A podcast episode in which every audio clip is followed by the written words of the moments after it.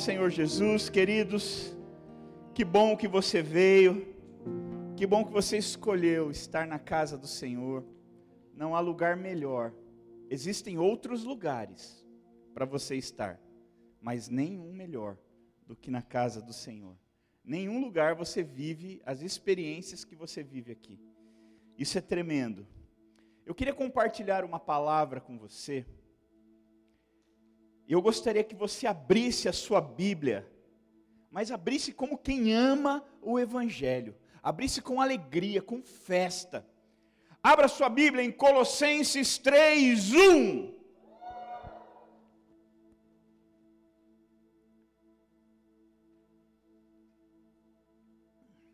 Colossenses 3, 1. Aleluia. Faz tua obra, Espírito Santo de Deus. Toma esse lugar, toma as nossas vidas, toma o controle de todas as coisas. Não há nenhum interesse humano aqui, Espírito Santo. O nosso interesse é agradar o teu coração, é fazer aquilo que o Senhor nos manda. Então, toma o controle desse lugar, toma o controle desse ambiente. Faz o que o Senhor quiser fazer aqui nessa noite. Nós nos abrimos, nós nos rendemos ao Senhor. Não queremos nada além do Senhor. Não queremos nada além de provar o que o Senhor tem reservado para nós. Nos ajuda a te conhecer um pouco mais nessa noite. Revela-te a nós, em nome de Jesus. Portanto, se fostes ressuscitados juntamente com Cristo, buscai as coisas lá do alto, aonde Cristo vive, assentado à destra de Deus.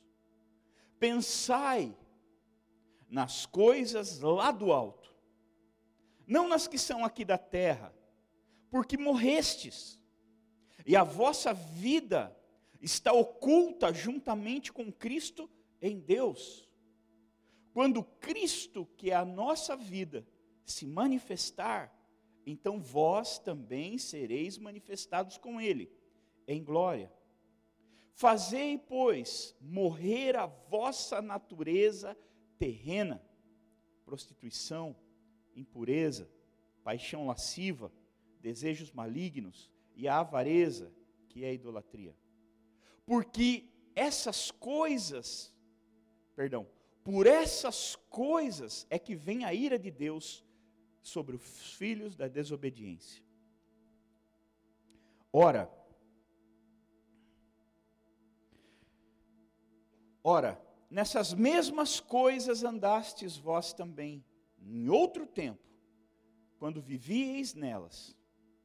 Agora, despojai-vos igualmente de tudo isso: ira, indignação, maldade, maledicência, linguagem obscena do vosso falar.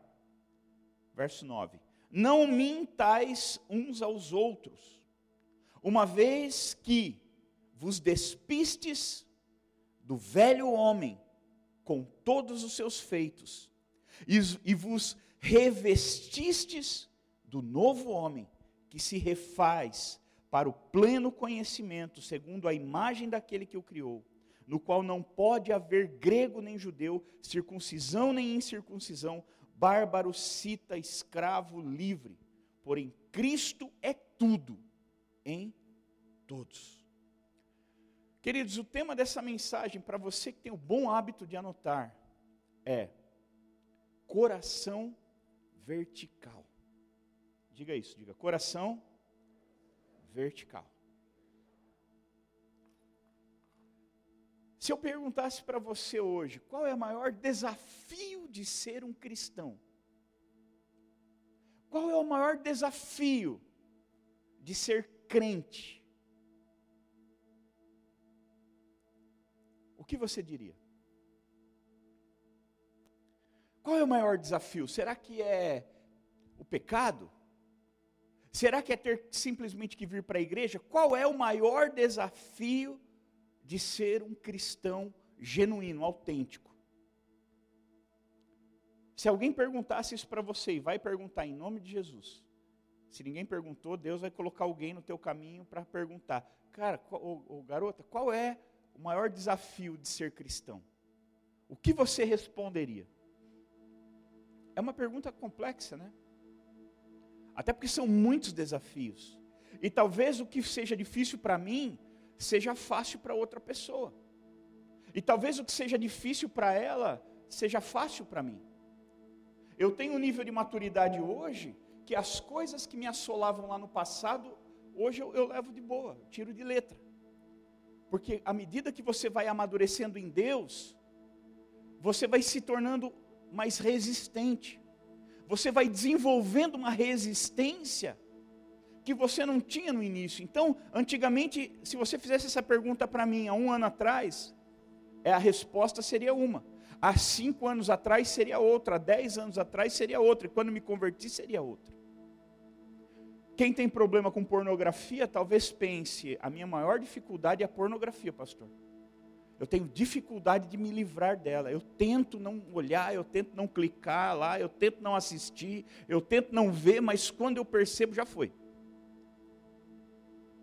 Talvez você diga: meu problema é emocional, pastor. Eu sou muito carente. Eu sou uma, uma jovem muito carente. Então, se um jovem der a paz do Senhor para mim, está tudo bem. Mas se ele der a paz do Senhor sorrindo, eu já estou apaixonada, já é o homem da minha vida, eu já quero casar com ele. E aí eu me machuco. Porque quem tem o coração muito exposto, qualquer reladinha já fere.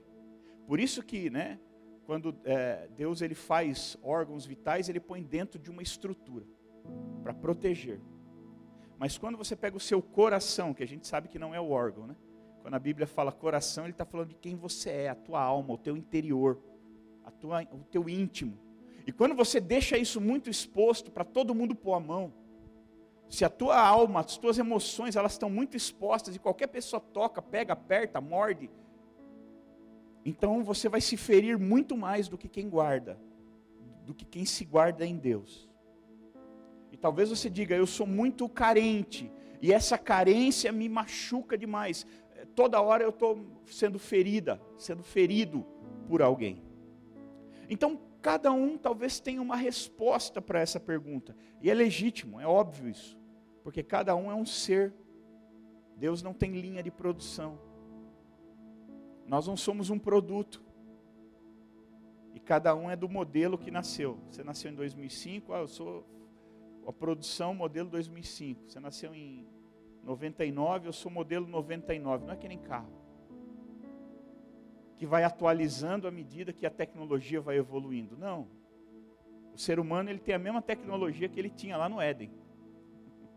Porque ele já é perfeito. Você duvida? Compare a tua biologia com qualquer máquina. Encontre uma máquina que se auto, que se retroalimenta,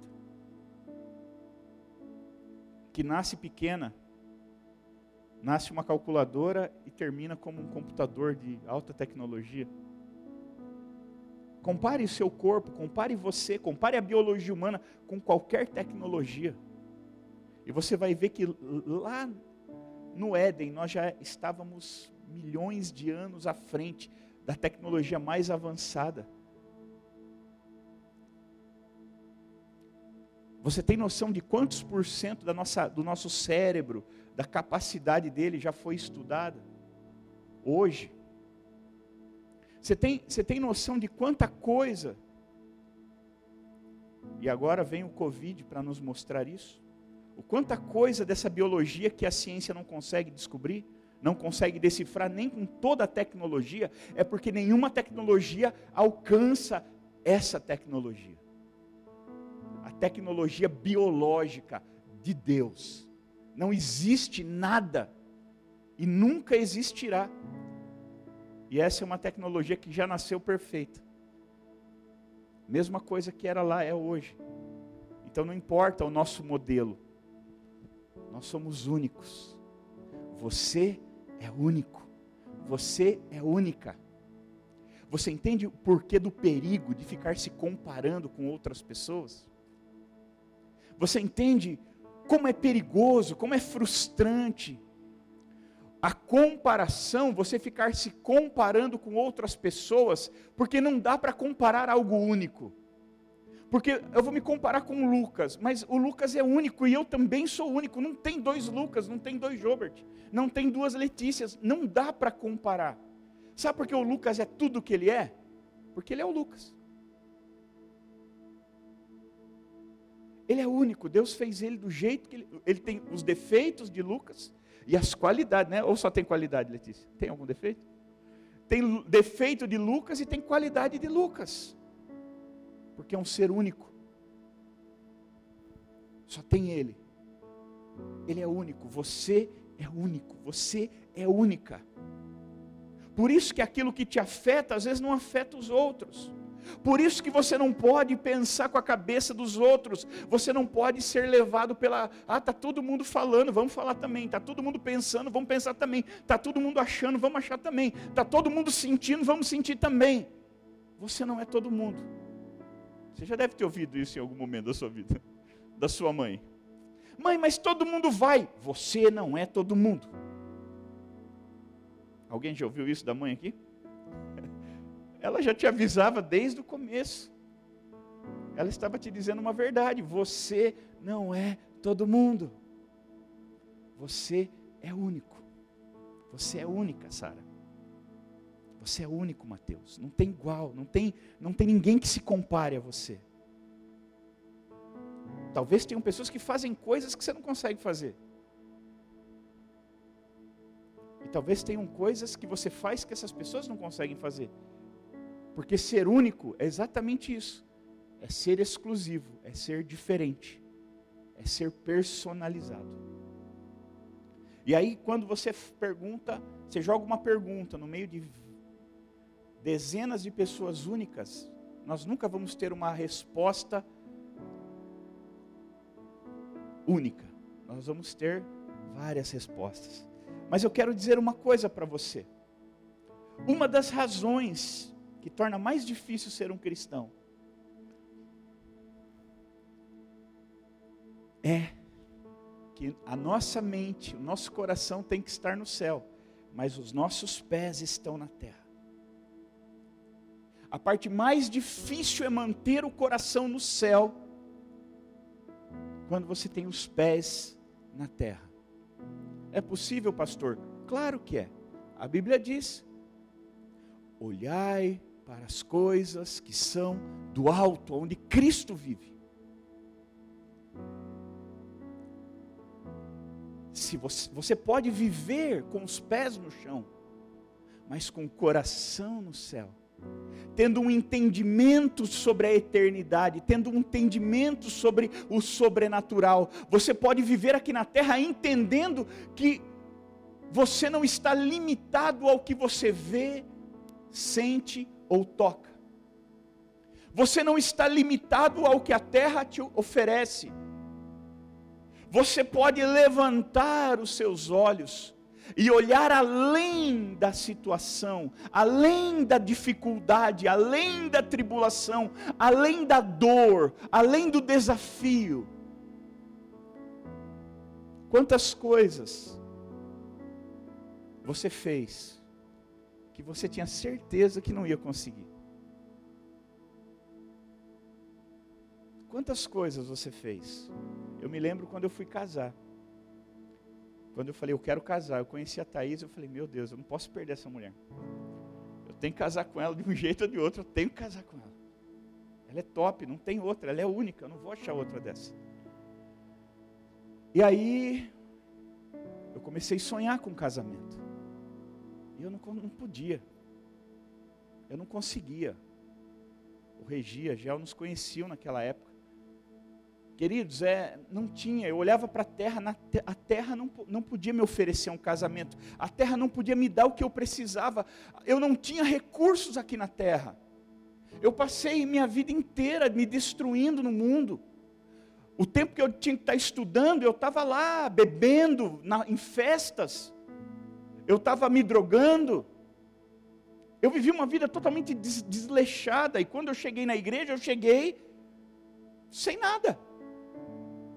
E agora minha vida havia mudado. E acho que dois anos depois de convertido, eu conheci a Thaís. E eu precisava me casar com ela. Eu queria muito me casar com ela. Só que eu vinha de uma colheita ruim, de sementes que eu passei plantando no mundo. Eu vim plantando sementes, sementes horríveis, e eu estava eu tava na igreja, mas ainda colhendo o que eu havia plantado. E aí? Eu falei, não vou conseguir. Em muitos momentos eu falei, não vou conseguir, não vai dar.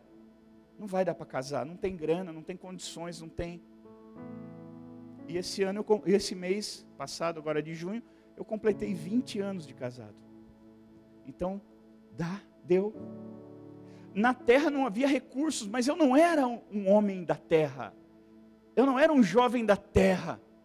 Eu era um jovem do céu, eu estava na terra, mas a minha fé, a minha confiança estava no céu, a minha visão estava no céu. E quando eu olhei para a terra e eu não vi nada aqui, eu falei: não adianta ficar olhando para cá, não tem. Então eu olhei para o céu. E aí eu vi que o céu é cheio de possibilidades. E os olhos naturais não conseguem enxergar o céu. Quando esse texto fala olhar para as coisas do alto, ele não está falando assim, fica olhando para a nuvem. Os nossos olhos só alcançam até as nuvens ali, não passa daquilo. Não, não é com os olhos que eu olho para o céu, é com a fé. Para olhar para o céu, eu faço o contrário do que olhar para a terra. Eu abro os olhos para ver as coisas da terra, mas muitas vezes eu fecho os olhos para conseguir enxergar as coisas do céu. E aí eu leio a Bíblia, a Bíblia é um portal a Bíblia é um portal que me revela o que o céu tem, o que o céu me oferece, o que é possível para aquele que crê. E aí então eu fecho os meus olhos na terra, eu fecho os meus olhos da impossibilidade, eu abro a minha fé para as possibilidades do céu, não só para as possibilidades, porque viver uma vida reta não depende só de de alcançar objetivos e, e ganhar as coisas de Deus. É muito mais do que isso. É muito mais do que isso. Eu preciso do céu para me ajudar a viver uma vida digna de Cristo aqui na terra. Porque um dia, tudo aqui vai se acabar. Um dia, tudo isso aqui já era e eu vou estar com Cristo. Agora, onde que eu vejo Cristo? Eu vejo Cristo quando eu, eu olho para o céu, eu olho para as coisas que são do alto. Se eu olho só para a terra, então eu vou ver só, eu, eu, preciso ganhar, eu preciso conquistar, a vida está passando, eu estou perdendo, meu Deus, tal. E eu, eu vivo em função de uma vida passageira. Eu vivo em função de fazer as minhas vontades aqui. Mas quando eu tenho um coração vertical, então eu olho para as coisas que são eternas. E quando eu olho para as coisas que são eternas, me ajudam a tomar decisões aqui. Quantas tentações eu venci olhando para o céu. Apareceu a oportunidade de pecar. Eu estava pronto para pecar. Eu queria pecar. Eu estava doido. Mas aí eu falei: opa, eu não vivo só na terra. Esse pecado vai afetar minha, pode afetar minha eternidade. Esse pecado vai me afastar de Jesus, do meu amado, e pode me colocar em separação, pode me impedir de chegar no céu, pode me, impedir, me impedir de viver uma vida eterna. Não, não vou pecar, não vou pecar. E aí você vence o pecado da terra, olhando para o céu tendo esse entendimento de que não acaba aqui. Aqui é um momento. Você consegue entender o que é eternidade? É para sempre. Não é 90 anos, não é 200 anos, não é mil anos, é para sempre. Nós estamos falando de um pouco tempo aqui na terra. E acredite você, parece um absurdo que eu vou te falar, mas acredite. Tem pessoas que para viver um pouquinho de prazer aqui na terra, abrem mão de uma eternidade no céu. Ah, pastor, você está brincando que tem gente que faz isso? Tem. mas é loucura. Mas tem gente que faz. Tem gente que é tão apegada à terra que faria qualquer coisa para viver aqui, ainda que tenha que abrir mão da sua eternidade. E sabe, queridos, um dia nós vamos chegar no céu. E nós vamos olhar para o céu e vamos ver que é tudo verdade. Tudo que a Bíblia, tudo que a gente lia aqui na terra, era tudo verdade. Os anjos vão estar tá lá e a gente vai ver todo mundo. A gente vai ver os seres viventes, os 24 anciãos. Nós vamos ver o, o rio de Deus, nós vamos ver o, o trono de Deus, a glória de Deus emanando do trono. Você já pensou nisso? Eu tenho feito muito esse exercício de imaginação. E aí, lógico, a hora que você chegar, você vai ver tudo aquilo, você vai, você vai, você vai procurar o teu amado. E você vai falar: "Cadê Jesus? Eu quero Jesus". E quando você olhar, ele ele vai vir na tua direção, sorrindo, porque você venceu. Talvez ele esteja com as mãos furadas para que você o reconheça. E aquele Jesus que você adorava aqui, você vai ver pessoalmente. Você já pensou o que você vai fazer? Você já pensou como é que vai ser? Eu vou passar uma vergonha terrível. Eu vou pagar o maior mico da minha vida. Eu estou guardando todos os micos para pagar lá. Porque eu vou pular no chão, eu vou pular no pescoço dele, eu vou derrubar ele no chão, eu vou beijar, eu vou abraçar, eu vou beijar o pé, eu vou cheirar, eu vou. Eu vou ficar maluco. E você? E nós vamos ver que tudo era real. Mas sabe que tem pessoas que vão chegar no inferno, num lugar de dor, de pranto, de choro, de. Ah! E eles também vão descobrir que é tudo real. O inferno, o céu que a igreja pregava é real. E quem chegar no céu vai falar: Uau, quanto eu ouvi falar do céu nos cultos, quanto eu li da Bíblia, eu assisti filmes que falavam do céu, é tudo verdade. Mas quem chegar no inferno vai falar: Quanto eu ouvi do inferno na igreja. Eu acho que a igreja prega mais sobre inferno do que sobre céu. Quanto eu ouvi do inferno, quanto eu ouvi do choro, quanto eu ouvi do desespero, quanto eu ouvi, eu não dei atenção. Agora, eu vou ficar aqui para sempre, e sempre, e sempre, e sempre. E ser lançado no lago de fogo. Eu vou desejar morte todo dia e eu não vou conseguir morrer. Eu vou desejar acabar com isso todo dia e eu não vou conseguir. Eu vou dizer para você: milhares, se não milhões de pessoas estão indo para esses dois lugares todos os dias.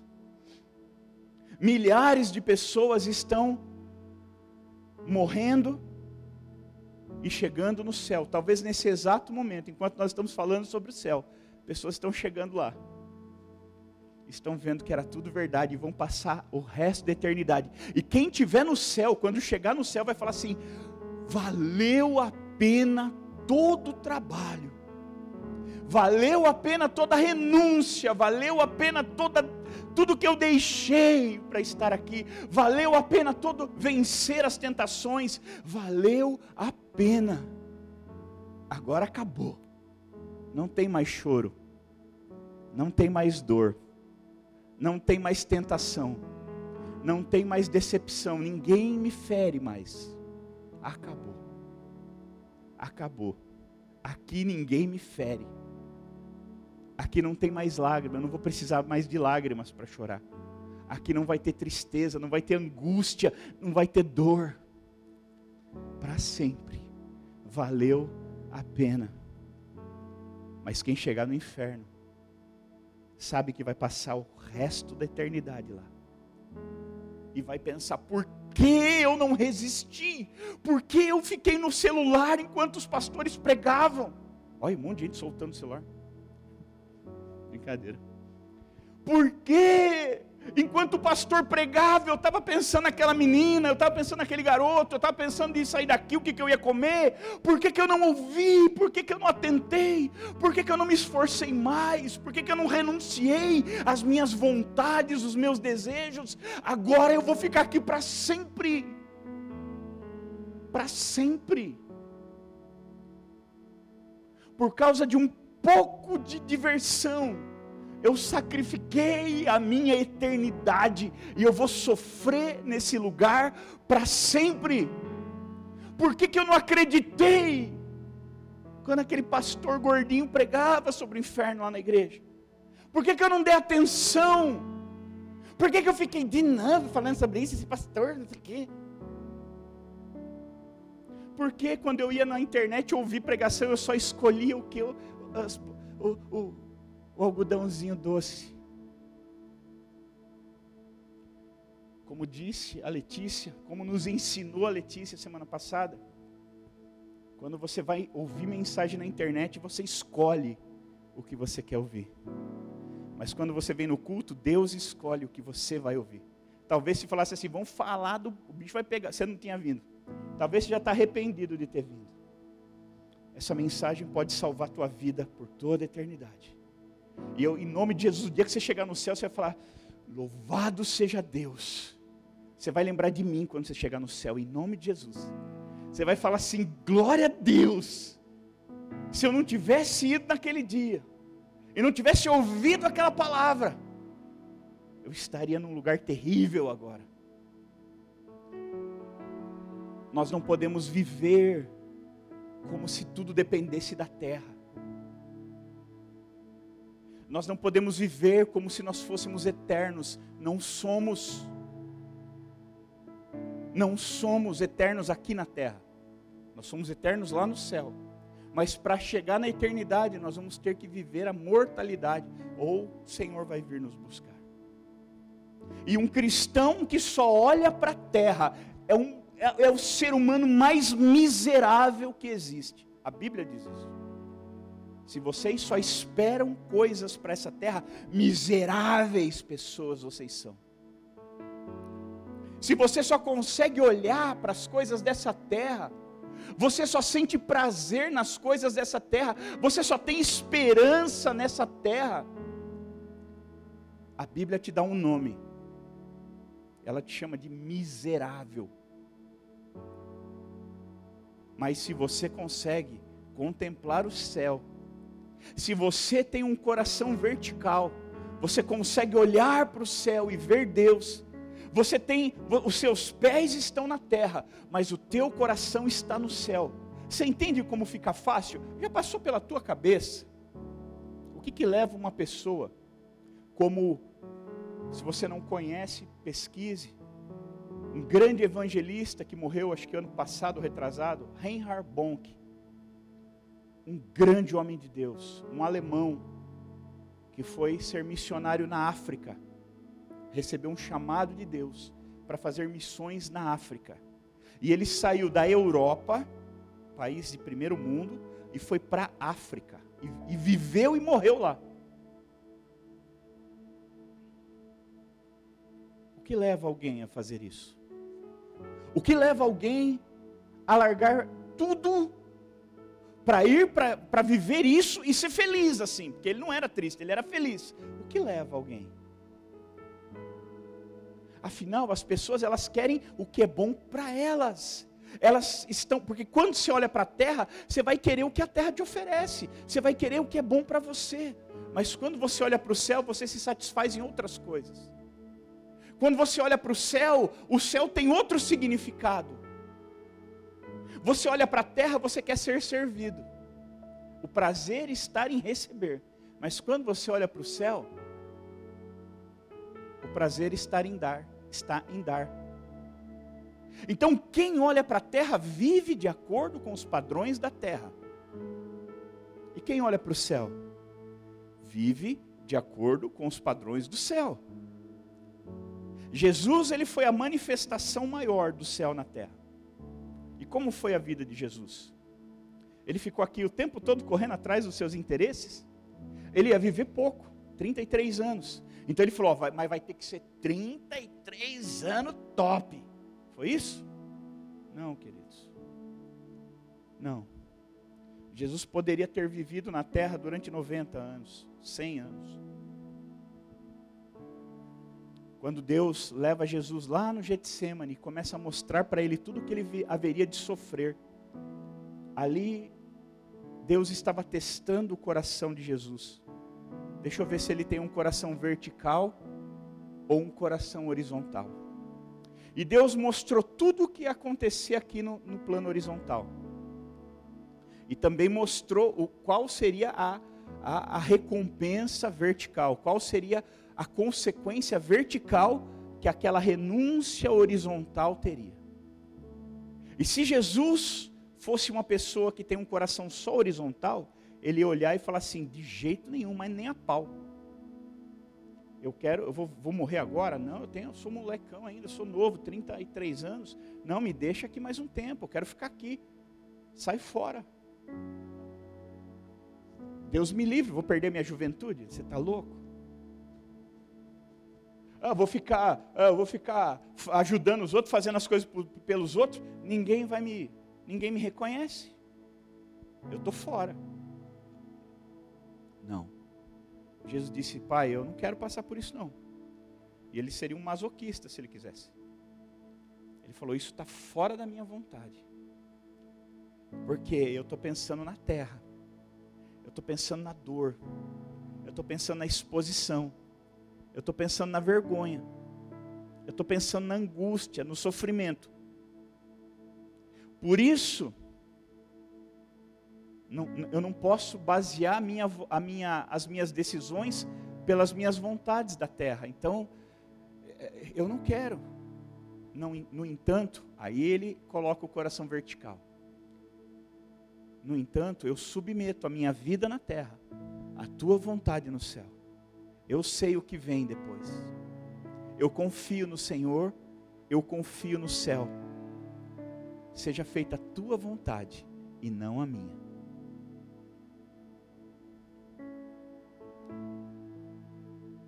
Querido, se você é um cristão e você nunca fez renúncias assim, claro, né? Guardadas as devidas proporções se você nunca fez renúncias na terra, porque por causa do céu, se o céu nunca foi um fator determinante para renúncias que você faz aqui na terra, talvez o seu coração não seja tão vertical assim. Talvez você precise verticalizar o teu coração.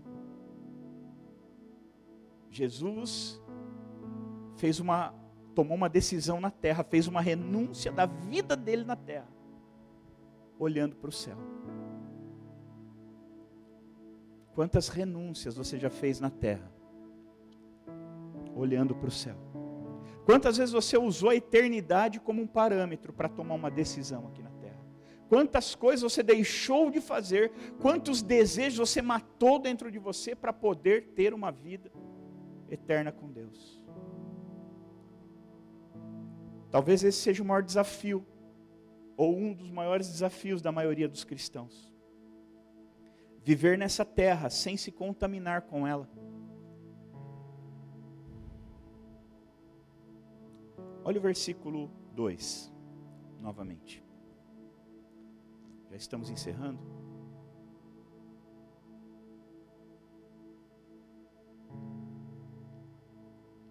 Pensai nas coisas lá do alto, não nas que são aqui da terra. Por que, pastor? O versículo 3 responde: Porque morrestes. E a vossa vida está oculta juntamente com Cristo em Deus. Por que, que eu devo pensar nas coisas que são do alto? Porque a Bíblia diz que aquele que aceita Jesus, ele morre para esse mundo e nasce para Deus. Por isso que a gente né, antes da pandemia a gente fazia muito isso, aceitava Jesus, celebrava o novo nascimento. Por que novo nascimento?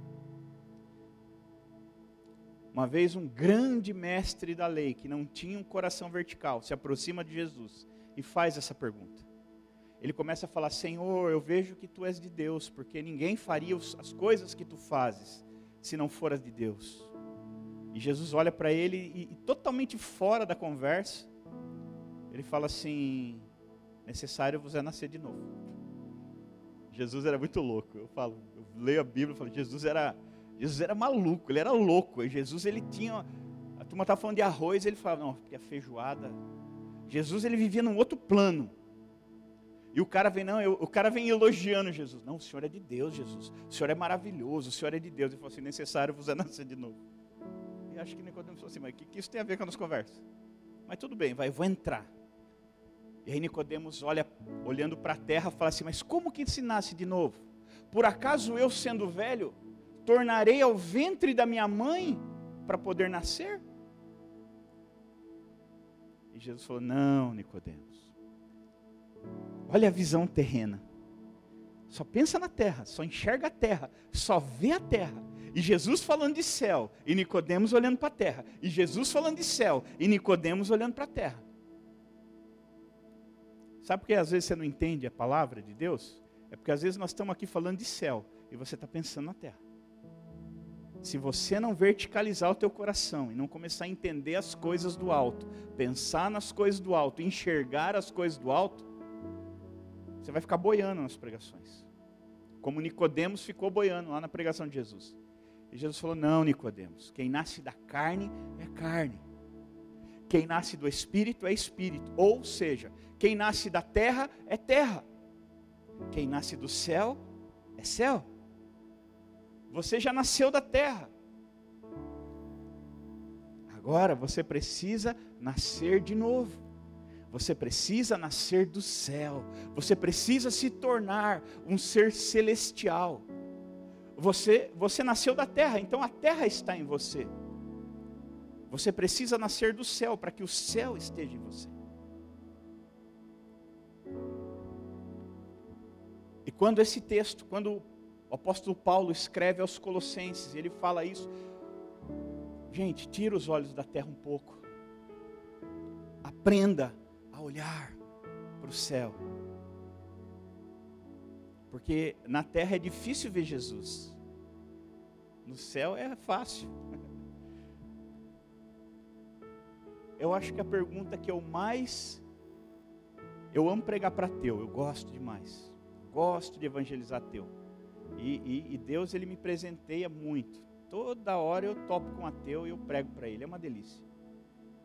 E toda, acho que todo ateu que eu já preguei até hoje, o argumento é sempre o mesmo. Se Deus é bom, por que, que tem tanta maldade no mundo? A única dificuldade de pregar para um ateu é que ele só olha para a terra. Quando você olha para a terra, você só vê terra, você não vê Jesus mesmo. É difícil ver Jesus na terra, porque na terra não tem só Jesus. Agora, quando você olha para o céu, só tem Jesus. Satanás não está no céu. Demônios não estão no céu. Pecado não está no céu. Vaidade não está no céu. Prostituição não está no céu. Está tudo aqui na terra. Então, quando você olha no meio de tudo isso, é difícil você achar Jesus aqui. E a pessoa fala: se o Deus é bom, por que, que tem tanta gente passando fome? Por que tem tantas guerras? E aí você responde: por que, que você acha que Deus tem alguma coisa a ver com isso? Ah, mas ele não tem domínio sobre todas as coisas? Ué, você não é ateu? Sou. Então. Se fosse como você acha, você seria cristão. Ou você acha que Deus quer que você seja ateu? Deus tem uma vontade, mas nós temos liberdade de não viver a vontade de Deus. E isso tudo que você vê de maldade é fruto da humanidade caída, pecadora, não tem nada a ver com Deus. É que nem aquela historinha do barbeiro. Vocês já ouviram falar? O cara foi no barbeiro, estava cortando o cabelo e ele falou, estava com a Bíblia na mão. E o barbeiro olhou para ele e falou assim: Ah, você, você, você acredita em Deus? Ele falou: Acredito. E você? Ele falou: Eu não. O cara cortando o cabelo. Eu já saía da cadeira na hora, né? Cara que não acredita em Deus com a tesoura na mão, atrás de mim, eu já saía dali na hora. Falei, vai saber. E ele cortando o cabelo, plá, plá, plá, plá. Não, eu não acredito em Deus. Ah, você não acredita? Ele falou, não, Deus não existe. Porque se existisse, não teria tanta maldade no mundo. Aí ele falou, aí o cara não, sabe, não soube o que responder, terminou, pagou e saiu. Quando ele saiu da barbearia, tinha um, um, um mendigo lá.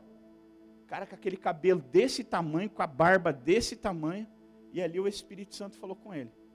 Ele pegou o mendigo e falou: Amigão, vem aqui um pouquinho. Catou o mendigo pela mão e entrou na barbearia. Falou: Sabe o que eu descobri? O quê? Que não existe barbeiro. Não, como não existe barbeiro? Eu sou barbeiro? Não, não existe barbeiro. Acabei de descobrir isso. Porque se existisse barbeiro, esse cara não estaria com essa barba desse tamanho, esse cabelo desse tamanho.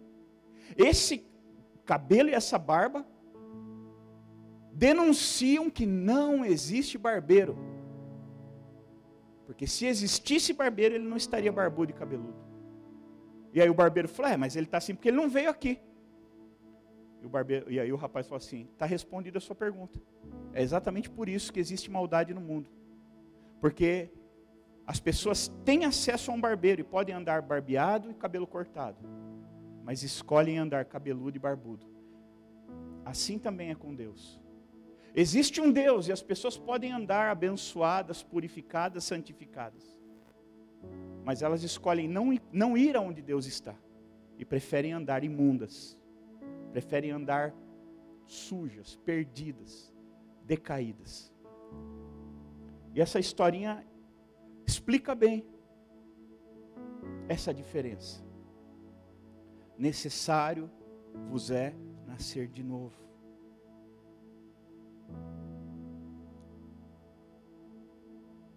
Tempo atrás eu aconselhava um jovem de uma outra, de uma das nossas igrejas, e ele falava assim: Pastor, eu tenho muita dificuldade, porque, cara, eu, eu tenho visto as postagens de alguns irmãos, eu tenho visto as coisas que os irmãos postam. Ora o cara está na igreja, outra hora ele posta tomando uma cerveja, uma hora ele está na igreja, daqui a pouco ele põe no status dele lá uma música de, do mundo, um funk de fundo. É porque não sei o que, não sei o que. Eu falei, é, querido, infelizmente isso sempre, vai, sempre aconteceu e sempre vai acontecer. Sempre vai existir pessoas que são transformadas por Jesus e se tornam pessoas maravilhosas. Mas sempre vão existir os barbudos cabeludos. Sempre vão existir aqueles que não que vão até Jesus, mas que não nascem de novo. Frequentam a igreja, mas não nascem de novo. Isso sempre vai acontecer. Talvez daqui a um tempo você veja uma postagem diferente desses jovens que você tem visto. Talvez daqui a um tempo você veja uma postagem, eles vão, vão, talvez eles se convertam de verdade. Eles se entreguem a Jesus de verdade, passem de frequentadores de cultos para filhos de Deus. Eu creio que no futuro você vai ver postagens diferentes. Mas até lá, meu irmão, se as postagens dos irmãos estão te fazendo mal, vou te dar um conselho. Fecha as tuas redes sociais e abra a tua Bíblia. Só vai ter postagem da hora. As postagens do céu são perfeitas.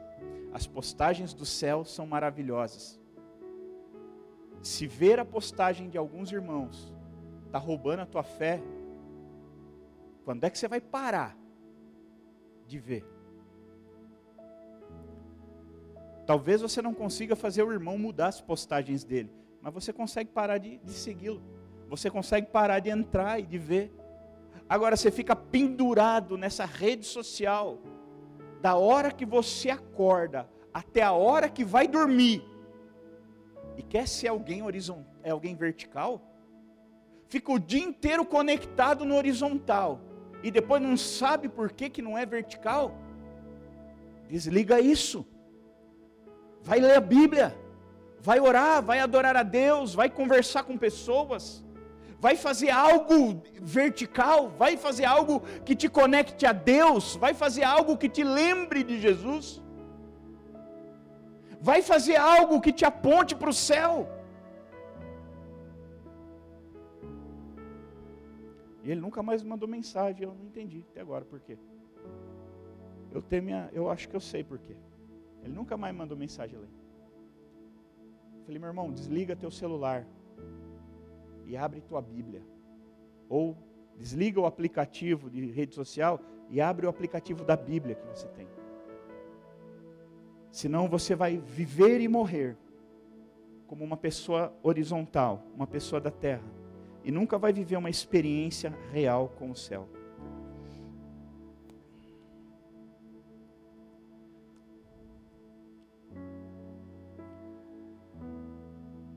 Versículo 9, para finalizar agora de verdade.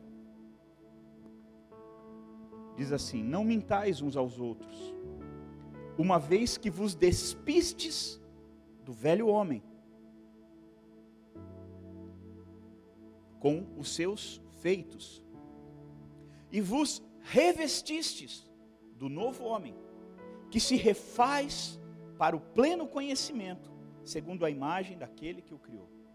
Aqui Paulo está falando assim: olha, você tem que se despir da velha criatura, do velho homem. O que é o velho homem? O velho humano?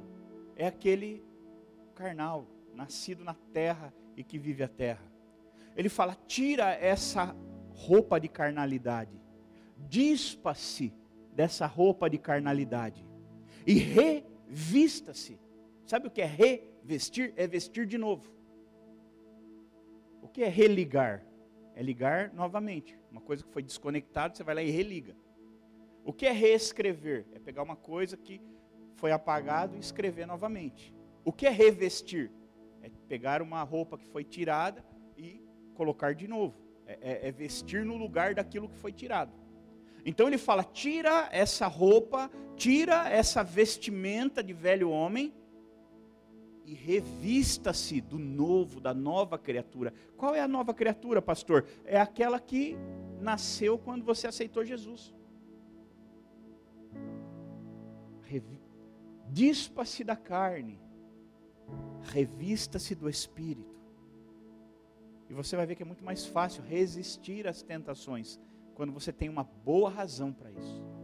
E querido, se a eternidade, se uma vida com Deus eterna no céu, não for motivo para você resistir a tudo que essa terra oferece, eu não sei o que pode ser. Se coloque de pé, por favor.